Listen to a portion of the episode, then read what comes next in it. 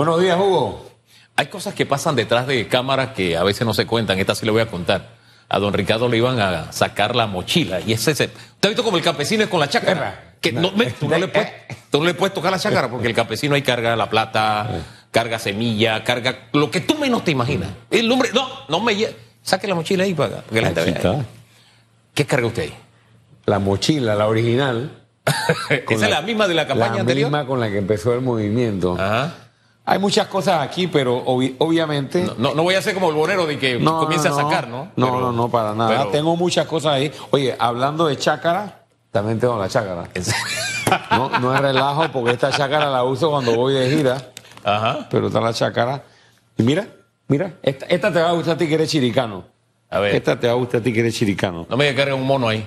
¿no? Ay, padre. Ah, Esa es la, la- la bandera de nuestros vecinos. de los vecinos bocatoreños. De Bocas Porque del toda Toro. mi sangre materna Es de la provincia de. Boca del Toro y esta me la regalaron en la comarca. Oye, ¿esa es la tierra de Benicio? Sí, no dejo de tener Oye, la, esa es la la tierra bandera de... nacional Oye, esa es la- también. eh, Boca del Toro es tierra de Benicio. No, no, esa B es de Bocas del Toro. Sí, es que no la vez me recordó el nombre de, el apellido de. Y aquí tengo los, los, los, los- todos los documentos que saqué en el debate. Aquí tengo el plan de gobierno. O sea que detrás del podio allá tenía la mochila. la también. mochila estaba detrás del podium. eh, y aquí está todo, la renuncia al fuero penal electoral. Aquí está la estadística de los homicidios. Y aquí está el famoso diploma. Oiga, eh, a propósito de las cifras de homicidio, no sé si vio las cifras de el Ministerio de Seguridad, diciendo como para, para echar abajo el estribillo aquel de que este es el peor año o estos han sido los peores años. Le- ¿Qué le parece el argumento? Bueno, eh, esto, esta medición que nosotros sacamos, obviamente la tomamos hasta el 2020, ¿no? para desde 1990 hasta el año 2020, que llega esta gráfica, ese pico que usted ve allí, Es el del 2009. ese es el gobierno de Martín Torrijos. Eh, eh, en el gobierno de Martín Torrijos se da... Y, y ahí yo- y- 2009, y ahí así yo me- termina Sí. la gestión de Torrijos. Yo me quiero apegar a, a la realidad vivida porque yo conozco bien esta gráfica. Y si la memoria no me es infiel, 2005, 2006 marcó siete homicidios por cada 100 mil, que es la medición. Sí. Y se disparó en el último año, entonces a los 13. Hubo otro pico a propósito, creo que fue en el 17, que fue a 17, si la- no, a 22, por ahí estuvo. En el 2017, si Sí, vuelve a subir. Sí, hubo un exactamente. bajón y después vuelve a Eh, subir. eh, exactamente. Ahora, ¿qué? A mí me parece un, no- no sé, como pírrico entrar en esto de, de, hombre, tenemos un problema. sí. ¿Qué hacer para solucionarlo? Hablabas un rato de la vocación de servicio y lo que a la gente le importa. Y veo cuando sale Germain, y a la gente lo que le interesa ahí es recógeme la basura, dame seguridad. Con un poquitito de vocación de servicio se atienden esas cosas. Mira, Vamos hay, a seguridad. hay cosas de fondo y cosas puntuales. A ver. Cosas de fondo, las que afectan el sistema. Nosotros estamos proponiéndole al país un plan de limpieza y depuración de las instituciones encargadas de la seguridad y de las instituciones eh, del Estado. ¿En qué consiste esa depuración eh, en, en seguridad? parte del reconocimiento, o sea, parte de la, de la base de que es claro que el crimen organizado está penetrado y tiene sus padrinos dentro de la policía, dentro de la asamblea, dentro de los municipios, dentro del Ministerio Público. Hace poco agarraron a una fiscal de drogas que le alquilaba las armas a las pandillas. Hace poco agarraron a un subcomisionado con droga. Y si revisamos la historia, una semana sí, una semana no, es así.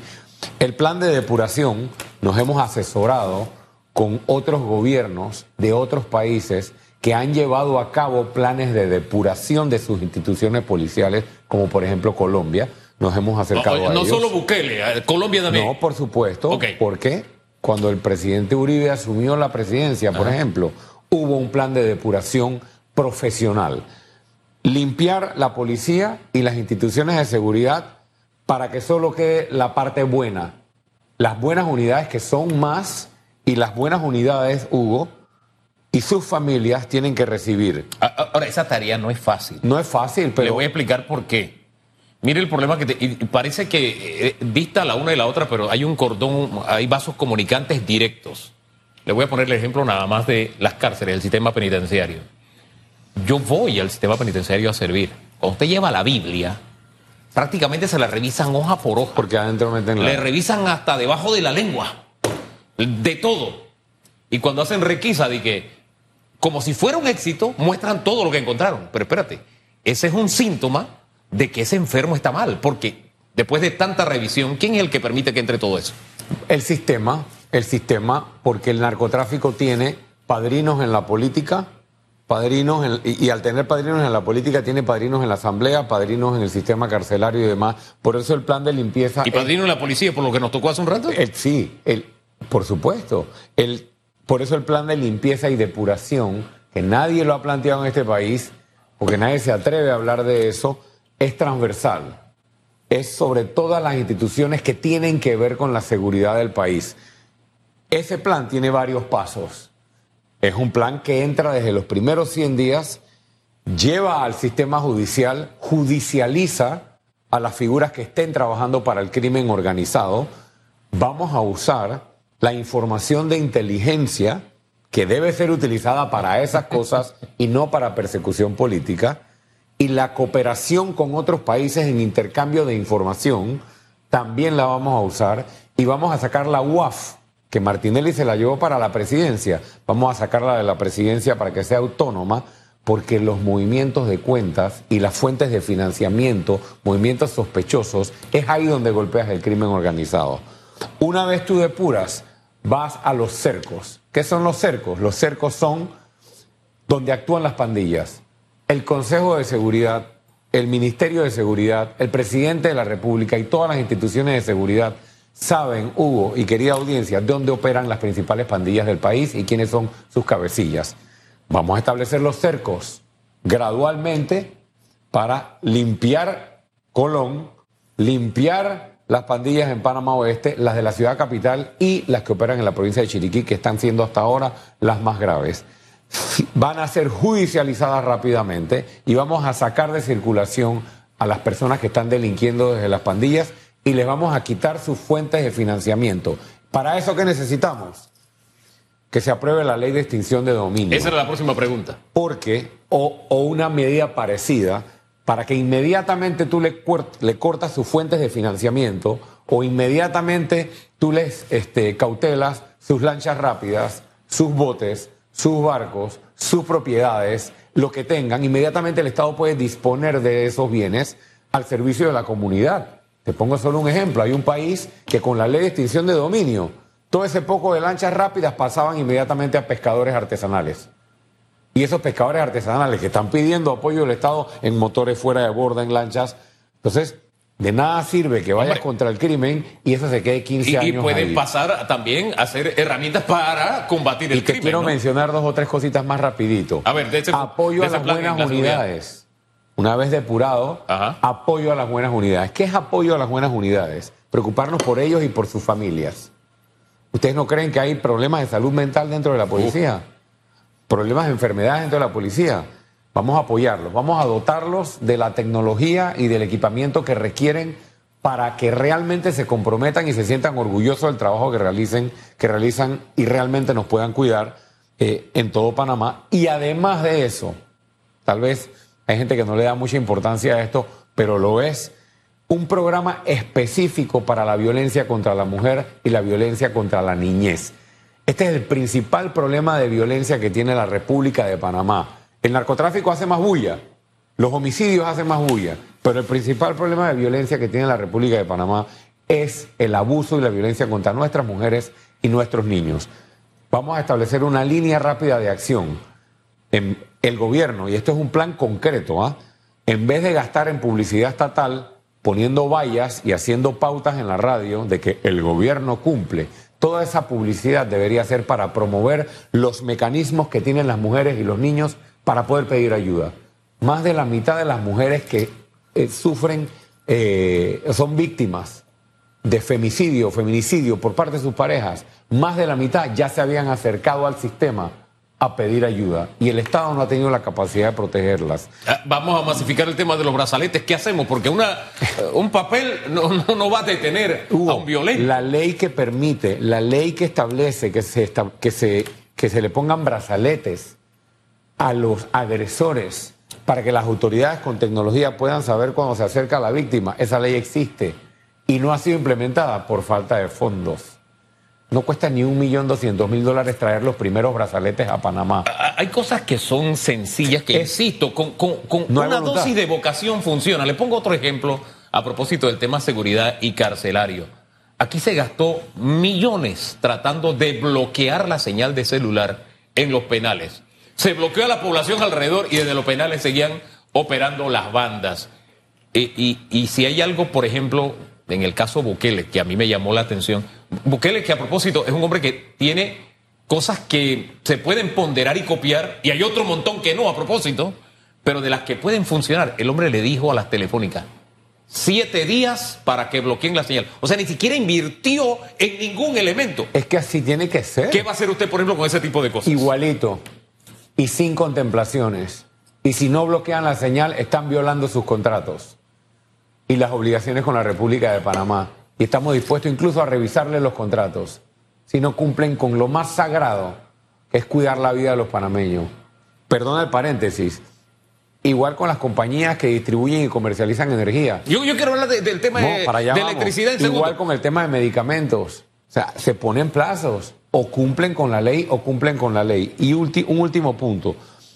La mujer y, el, y, los niños que, son, eh, que están en riesgo tienen que tener una línea de acceso urgente atendida por profesionales. Tenemos que crear, y lo digo con mucho cuidado, tenemos que crear albergues o casas de refugio, pero profesionales. Porque aquí se ha jugado, el tema del CENIAF quedó siendo un relajo. Profesionales atendidas por profesionales, porque una mujer en riesgo y un niño en riesgo tienen que ser inmediatamente acogidos por el Estado está rodeado de una red de profesionales, sociólogos, psicólogos, psiquiatras, trabajadores sociales. ¿Para qué? Uno, darle acogida. Dos, atención o seguimiento psicológico o psiquiátrico. Tercero, alimentación y fuente de ingresos mientras está bajo esa custodia. Cuarto, asesoría legal para poder presentar las acciones contra los agresores. Este es un paquete de medidas para en corto tiempo devolverle la paz a los panameños y sí nos estamos eh, asesorando y sí vamos a coordinar con el presidente Bukele. Y, no solo con Bukele, sino con Colombia. Lo reitero aquí porque el país no aguanta un día más de inseguridad. Ahora, yo quiero hablar también de otro delito que creo que usted va a entender muy bien por algunas cosas que están pasando, y es el ciberdelito. Hay quienes son acosados a través de las redes sociales o son amenazados. O sea, primero hay una conversación y después son amenazados. O me das dinero o te publico. En fin, hay una diversidad de delitos que están pasando aquí. Las estafas con la inteligencia artificial. No hay manera. Mire, hoy, mañana tengo una reunión, no, hoy tengo una reunión con la gente del Banco Nacional, porque hay un video donde usan mi imagen con inteligencia artificial y hay un montón de gente que ha caído, pues creyendo que la plata cae del cielo. Entonces, con el ciberdelito, y decía que usted lo entendería muy bien porque aquí abro un paréntesis. En este espacio hemos dicho un montón de veces que las campañas sucias hablan muy bien del corazón de quien está detrás de ellas. Y hay cosas que no pueden ni deben ser tocadas, que deben ser respetadas. Una de ellas es la familia y lo que sucede dentro de una familia sea la situación que sea. Y eso para nosotros es algo sagrado. Y a nosotros nos gustaría, y es donde siento que el sistema no tiene herramientas, saber, por ejemplo, que de una forma rápida el Tribunal Electoral o la autoridad que sea sepa quién está detrás, del ciberdelito o de las campañas sucias. O sea, yo, yo no logro entender cómo pululan ciertas campañas y aquí nadie le saca ni siquiera tarjeta amarilla. Nadie se sonroja. Muchas de esas campañas están dirigidas en contra suya y por eso creo y siento que usted de alguna forma debe tener algo entre manos para enfrentar este tipo de delito, porque le hemos dicho, el que hace esto es un delincuente. Fíjense que le he casado varios delitos con este último tema. Mira, eh, lo que nosotros tenemos contra eso es dignidad.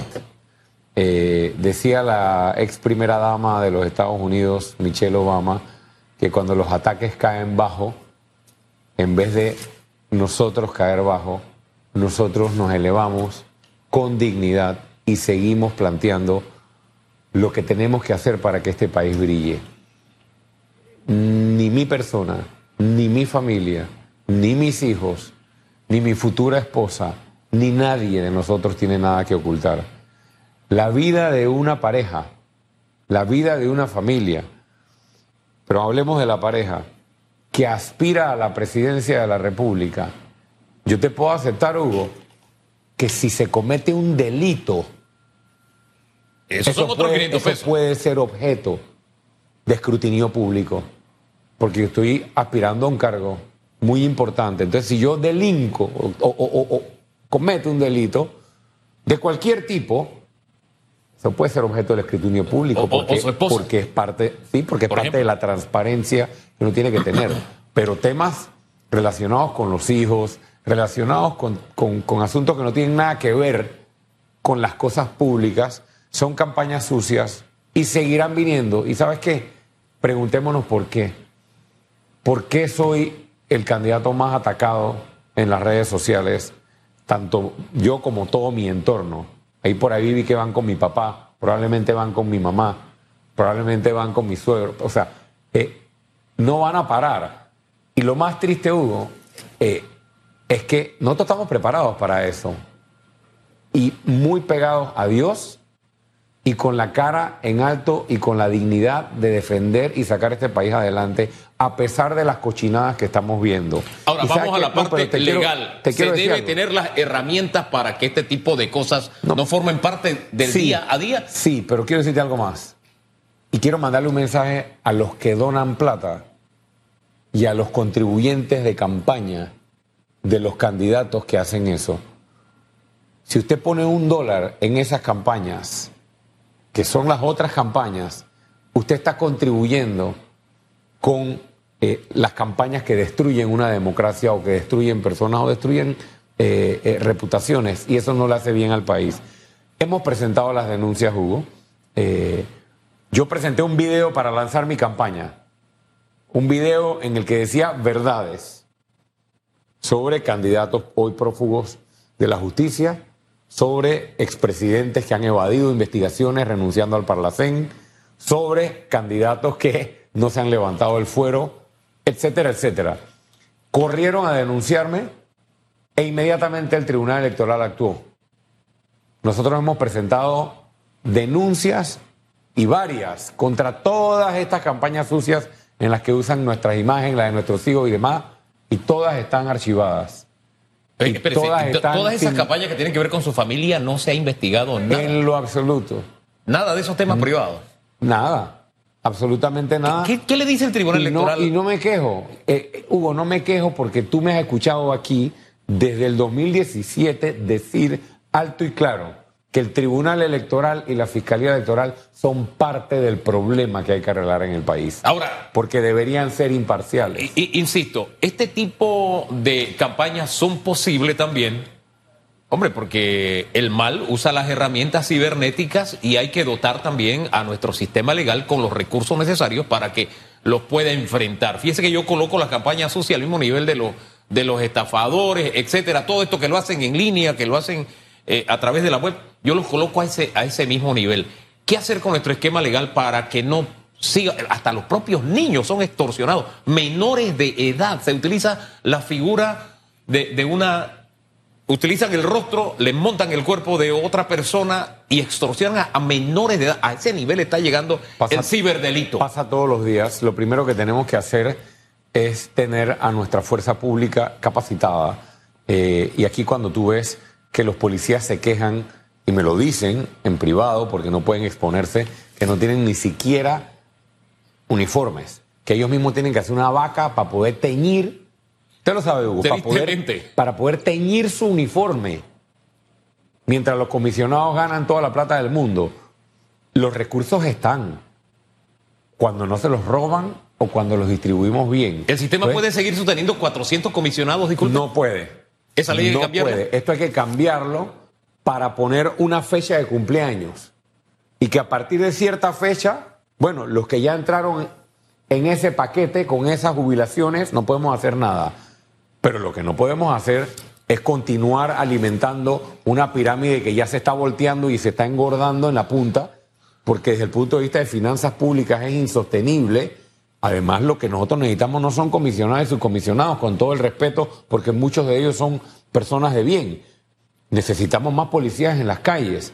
Y si tú tienes policías hoy que no tienen las herramientas, no tienen los carros, no tienen los uniformes, no tienen las botas, no tienen la formación física, no tienen su salud atendida, ¿cómo van a estar capacitados para los delitos más técnicos y más tecnológicos como el ciberdelito? Nosotros tenemos una propuesta, Hugo, y estoy seguro que es la única candidatura que la ha presentado, la mencioné en el debate, que es la creación en Panamá del Instituto de, el Instituto de Inteligencia Artificial, Robótica y Ciencia de Datos. Hoy tú no puedes capacitarte en Panamá y titularte en inteligencia artificial, en ciencia de datos, en robótica, en, en ciberseguridad. Entonces, si requerimos recursos, tanto para la empresa privada como para la fuerza pública y estamento de seguridad, empecemos a formarlos aquí. Hay que prepararlo, hay que formarlo. Eh, quiero cerrar con otro tema porque eh, en el debate surgió el tema de sus estudios, su nombramiento en la embajada y todo lo demás. Posterior a ello, también en redes sociales han surgido otros momentos de su vida en que usted ha estado en, sirviendo al Estado como funcionario público. Y aparece un em, contrato con la AMP, 400 balboas por, por mes. Y, lo que me llama la atención es cómo se da el nombramiento. Porque es una nota enviada a Jerry Salazar, quien lamentablemente hace algunos meses dejó de estar entre nosotros, con fecha 3 de enero del 2000. Esto es el gobierno de Doña Mirella. Y es una nota a puño que está dirigido al ministerio, dirigido por el Ministerio de la Presidencia al señor Salazar. Y entonces dice a Salazar, encárguese, o sea, haga, siga instrucciones. ¿Qué instrucción? La instrucción dice, este es el hijo de Roberto Lombana y es de quien le hablé para que lo nombre como asistente legal.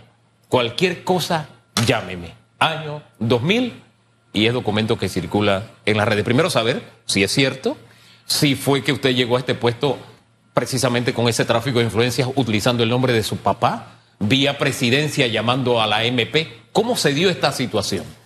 Casi que no la recuerdo porque no fueron, creo que fue si acaso un mes. El contrato que tú estás viendo es un contrato de seis meses, creo, pero si no me equivoco, no estuve ni un mes porque esto fue en días previos a yo irme a hacer mi maestría a los Estados Unidos. Eh, creo que acababa de salir la Facultad de Derecho, se requerían abogados en la Autoridad Marítima de Panamá, yo estaba graduado con muy buen índice académico, estaba metiendo aplicaciones para poder conseguir un trabajo, 400 dólares, el contrato era por 2.400 dólares. No, no, no. Quincenalmente 400 dólares. No, no, no. Es, lo que dice aquí. Sí, porque por cada quincena. Claro. Trabajé un mes, mes y piquito creo. Me pueden haber pagado tal vez 1.200 dólares en total por el tiempo trabajado. Fui todos los días a mi puesto de trabajo. De, de 7 de la mañana a 8 de la mañana a la hora que entrara hasta el último momento. Hice un trabajo legal, trabajé para el Estado y eso no tiene absolutamente nada de malo. Pero lo que me llama la atención de la nota es eh, ese, ese uso de nombres. Este es el hijo de fulano, nómbralo bueno, porque yo es el no hijo sé de fulano. por qué la presidenta del momento hizo eso o, o, se requirió a eso. Si yo había llevado mi aplicación, conocía gente en la... En la ¿No hubo tráfico de influencias aquí entonces? Yo no considero que hubo tráfico de influencias porque yo conocía incluso gente dentro de la dirección legal de la autoridad marítima y fui e hice un trabajo y ahí está. Y después me fui a hacer mi maestría con un préstamo del IFARU. Hombre, dejemos las que, cosas hasta. Oiga, a propósito eso, de préstamo del no. IFARU, eh, están pidiendo el levantamiento del fuero penal electoral al señor eh, Nando Meneses. Su opinión sobre el particular. Yo creo que esos son argumentos que mis adversarios están queriendo sembrar para intentar. ¿Se refiere a la nota? Claro. Sí, porque estoy preguntando ahora de Nando. Ya, ya yo no, pasé no, ese tema. Pero yo puedo seguir hablando de eso. eh, porque ellos lo que quieren es que yo diga eso y pare allí. No. Ah. Ustedes están tratando de hacer eso, los adversarios míos, porque están desesperados y quieren hacerme ver como si yo fuera parte de más de lo mismo. El problema no es haber sido funcionario. El problema es haber estado participando de la corrupción como funcionario o mirando para otro lado mientras se robaban el país. Yo estuve, si acaso, un mes en autoridad marítima haciendo mi trabajo. ¿Qué tiene de malo? Yo estuve dos años y diez meses en la, en la, en la Embajada de Panamá. Yo, en yo la interrogante la ponía, era en el tema del nombre, por eso incluso le hice, le hice énfasis en dos ocasiones sobre, sobre ese tema, porque una cosa es que yo vaya con mi crédito cargos- y otra este es el hijo de fulano, por lo tanto, nómbralo. No, pero eso, Eso- fue- yo no tengo idea por qué la presidenta de la República hizo eso, porque yo tenía mi trámite andando. ¿Era idóneo para el cargo? Sí. ¿Trabajé de sol a sol cumpliendo un horario y unas responsabilidades? Sí. Y me siento orgulloso, igual que en la embajada. Pero no es lo mismo que sucede, por ejemplo, con los auxilios económicos. Bueno, como es el hijo de fulano, dale el auxilio económico. Como es el hijo de fulano, dale el ¿Por nombramiento. qué no me dieron auxilio económico? No, no, digo, no- eh, estoy No. haciendo la analogía entre No, una cosa y bueno, la otra. No si, es lo eso- mismo. si, si esa fuera la forma en que yo me manejo éticamente, Ah. yo hubiera pedido un auxilio económico o que me regalaran la plata. Yo fui y pedí un préstamo en el IFARU un par de meses después de eso. Me prestaron la plata para poder ir a hacer mi maestría porque no- mi familia no tenía los ¿Y- recursos. ¿Y ya pagó ese préstamo? Por 15 años, descuento directo trabajando en el sector privado. No como muchos otros que son botella o que patrocinan la corrupción. Por más esfuerzos que hagan de querer meterme en la misma bolsa. Vamos ganando, que se nos acabó el tiempo. Yo no voy a ir a hablar de Nando, Nando que resu- resuelva sus problemas. Los panameñistas que andan sembrando ese ataque, o, Sí. O Rómulo Rux, o, o el señor Blandón, o eh, el señor Torrijos, sí fui funcionario de la embajada, dos años y diez meses, por mérito. Soy abogado, más máster en Derecho Internacional, trabajando en una embajada. ¿Cuándo me fui?